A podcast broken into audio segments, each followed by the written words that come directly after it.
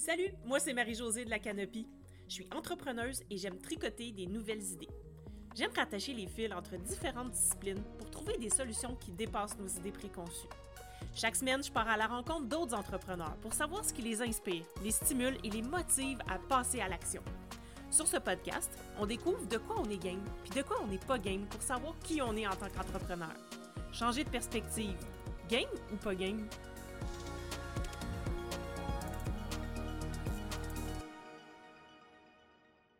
Bienvenue sur l'épisode 52 du Game Game podcast.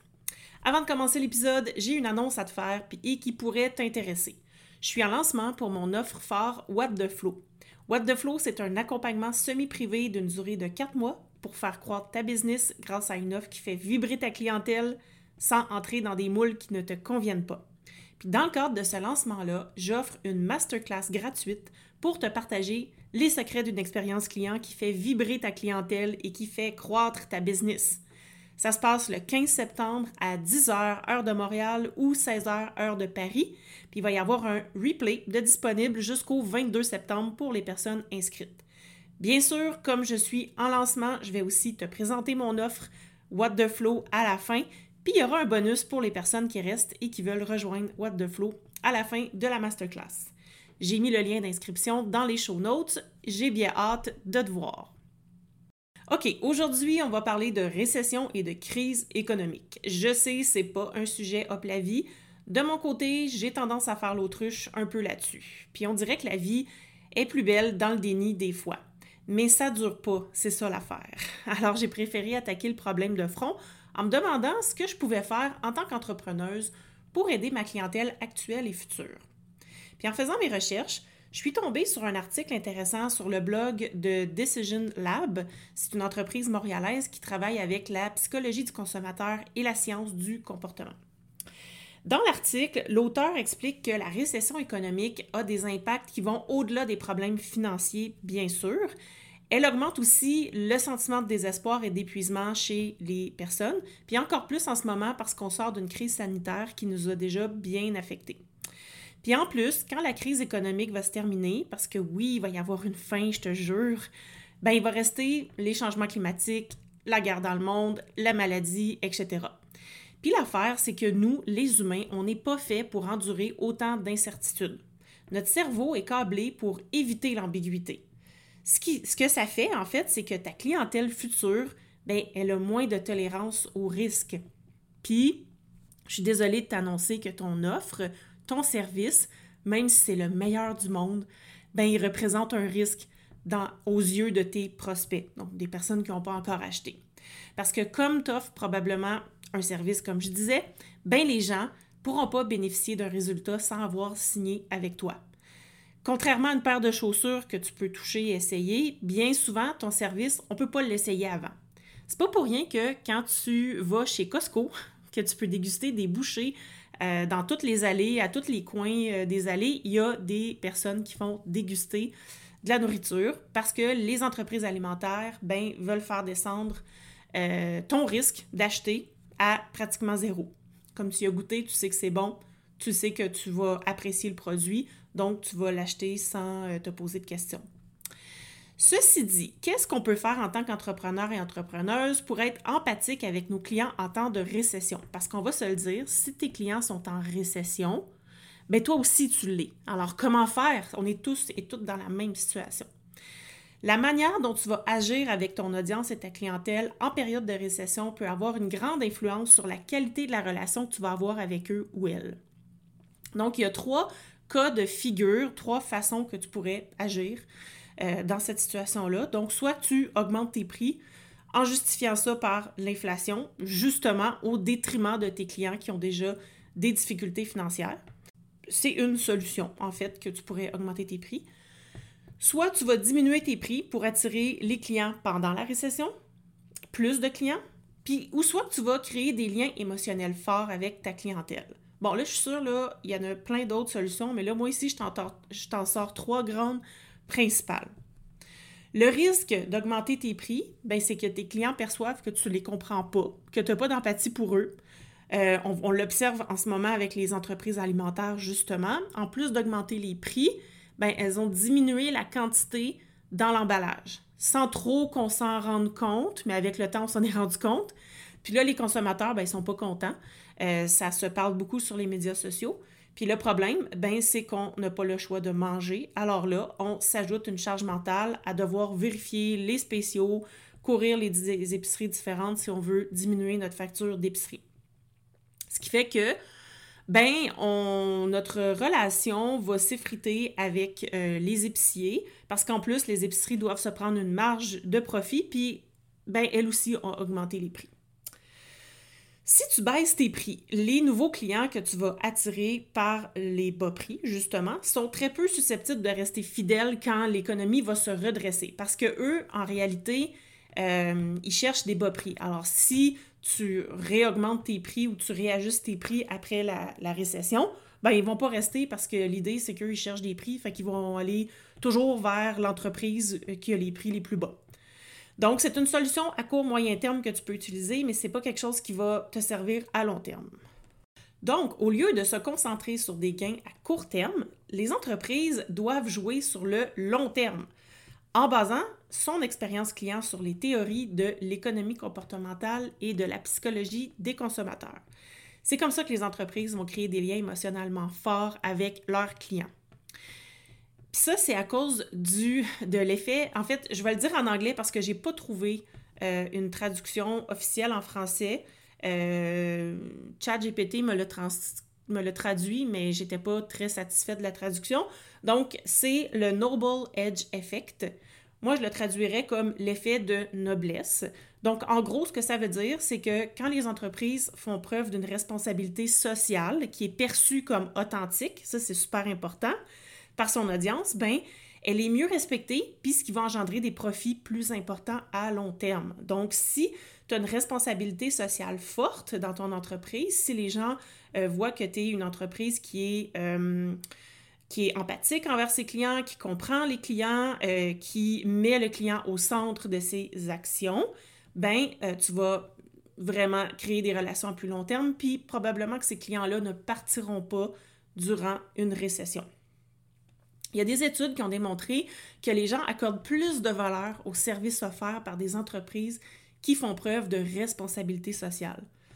Autrement dit, les clients recherchent des marques qui sont prêtes à passer à l'action et ils ne se laissent pas facilement tromper par des discours d'entreprise, surtout en ce qui concerne des problèmes qui euh, comportent une plus grande charge émotionnelle comme une récession, par exemple. Donc, l'idée ici, c'est euh, que les clients euh, te perçoivent comme une entreprise qui est authentique, éthique euh, à la base. Donc, les intentions perçues d'une entreprise vont affecter la façon dont les clients évaluent la qualité des produits et des services vendus. Ça, c'est super important. Ce qui fait que tes clients vont accorder plus de valeur à ton produit ou à ton service si tu es une entreprise qui est plus responsable socialement. Donc, c'est quoi la clé? Ben, c'est l'honnêteté. La transparence, c'est essentiel pour diminuer l'incertitude et la méfiance que tes clients pourraient ressentir, et avec raison, euh, face à ton entreprise, et d'autant plus en cas de récession. Bon, l'histoire euh, nous raconte que les grandes marques se sont sorties des tempêtes économiques en étant honnêtes avec leur, clientèle au sujet de leurs produits et services. Par exemple, le concepteur britannique de meubles Neptune, que je ne connais pas, je l'avoue, je ne sais même pas, euh, je ne les connais pas parce que j'habite pas, en fait, en Angleterre. Euh, ben, en fait, eux autres, ils ont, ce qu'ils ont fait, c'est qu'ils ont ajouté des informations sur leur site web qui explique comment ils ont déterminé les prix de leurs produits, puis ils ont fait des liens avec cette, prise de décision-là et les valeurs fondamentales de leur marque. Ce qui fait que les clients ont fait sens de ça, puis ils comprenaient leur démarche, puis ils n'avaient pas l'impression de s'en être fait passer une, comme on dit, au niveau des prix. Donc ça, c'est une façon que tu peux euh, utiliser là, pour, euh, fixer tes prix, en fait, ben pas pour fixer tes prix, mais pour euh, rester authentique et transparent ou transparente, c'est de mentionner comment tu t'y prends pour calculer tes prix. Une autre chose que tu peux faire, c'est de miser sur l'innovation axée sur la valeur. Comme chaque segmentation de clientèle ne va pas réagir de la même façon face à une récession, c'est important d'innover selon notre clientèle cible. C'est toujours important. Donc, je vais t'expliquer un petit peu plus loin comment on fait. Par exemple, si ta clientèle a des revenus plus bas, ben, elle va avoir tendance à croire plus au destin, puis elle va avoir plus tendance à se sentir hors de contrôle face à une récession.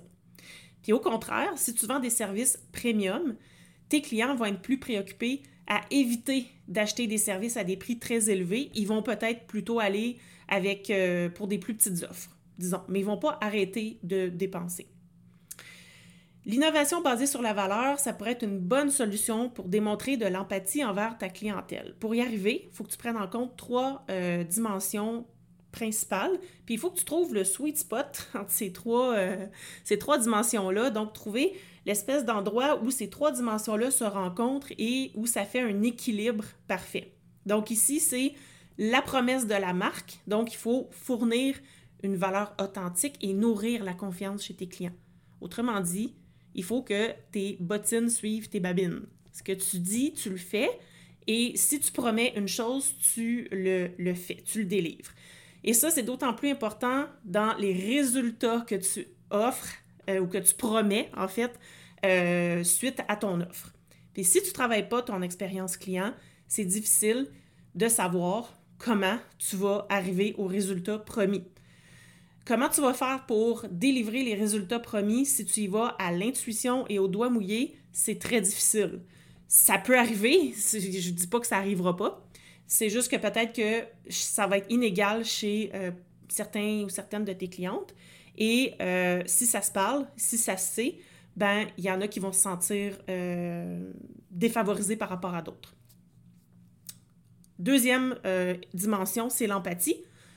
Donc, de démontrer un effort pour comprendre les perspectives de ta clientèle, être capable de se mettre dans les bottines de tes clients, d'être capable de voir qu'est-ce qui, comment ils se, sentent face à ça, quelles pourraient être leurs émotions quand ils arrivent euh, vers toi. Puis encore une fois, si tu ne travailles pas l'expérience client, si tu y réfléchis pas, tu euh, vas peut-être avoir la difficulté à identifier c'est quoi ces émotions-là. Et la dernière dimension, c'est l'action. Donc, inspirer et motiver ta clientèle à entreprendre des actions réalisables et bénéfiques pour elle-même. Donc, toi, tu es là pour aider tes clients à passer d'un point A vers un point B. C'est pas parce qu'il y a une récession que les gens n'ont plus besoin de passer du point A au point B. Il faut juste voir comment tu vas le faire, de quelle façon, euh, puis en tenant compte de l'empathie et de la promesse de ta marque. Donc, tu peux l'ajuster en fonction de comment tu vas t'y prendre pour arriver du point A vers le point B. Puis encore une fois, ben, ton parcours client, si tu ne le travailles pas, si tu ne travailles pas l'expérience autour de ça, ben ça va être difficile d'identifier euh, comment tu vas faire pour y arriver. Donc, bref, euh, en, en, résumé, c'est de créer des services en plaçant le bien-être du client au premier plan. C'est toujours ça. C'est ça aussi le design de service et le design d'expérience client. Cette approche-là va mettre l'accent sur le bien-être du client en reconnaissant que la récession entraîne des difficultés psychologiques, évidemment.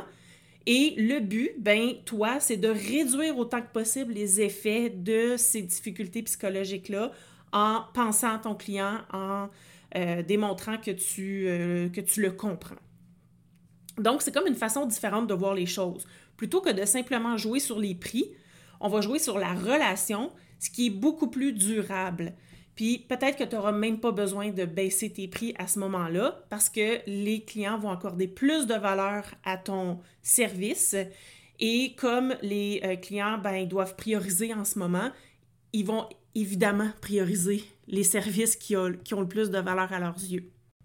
Puis ça, ça passe par une stratégie d'expérience client qui est bien ficelée, comme je l'ai dit tout à l'heure. Donc, pour terminer l'épisode, je te donne quelques idées concrètes pour être un peu plus empathique avec ton audience et ta clientèle. Euh, une communication ouverte. Essaie d'être plus transparent ou transparente dans tes communications sur tes médias sociaux, puis avec ta clientèle euh, actuelle. Crée des garanties de prix qui vont apporter un sentiment de sécurité à tes clients. Donc, si tu n'as pas de garantie en ce moment dans ton service, je te suggère de peut-être en mettre une. Euh, soit remboursement total après euh, tant de jours ou après être passé à, tel niveau dans l'offre, etc. Mais tu peux mettre tes conditions, mais je te suggère d'en mettre une en ce moment, surtout en ce moment. Euh, montre que la qualité de ton service ne va pas changer parce qu'on est en récession. Euh, puis tu peux offrir plus que le client demande, ce qu'on appelle le over delivery, pour que la personne voit que Tu es vraiment là pour elle, tu veux être là pour l'aider et euh, tu n'es pas là pour faire de l'argent sur son dos, surtout pas en temps de récession, mais toi aussi, tu as besoin de vivre. Tout le monde a besoin de vivre. Puis tiens compte du bien-être de ta clientèle quand elle a à prendre une décision d'achat. Donc, laisse assez de temps pour réfléchir pendant un lancement, par exemple.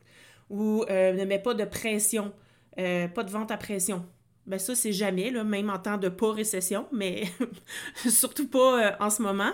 c'est de laisser assez de, temps de, de, réflexion pour que la personne puisse vraiment peser les pour et les contre de prendre la décision d'acheter avec toi.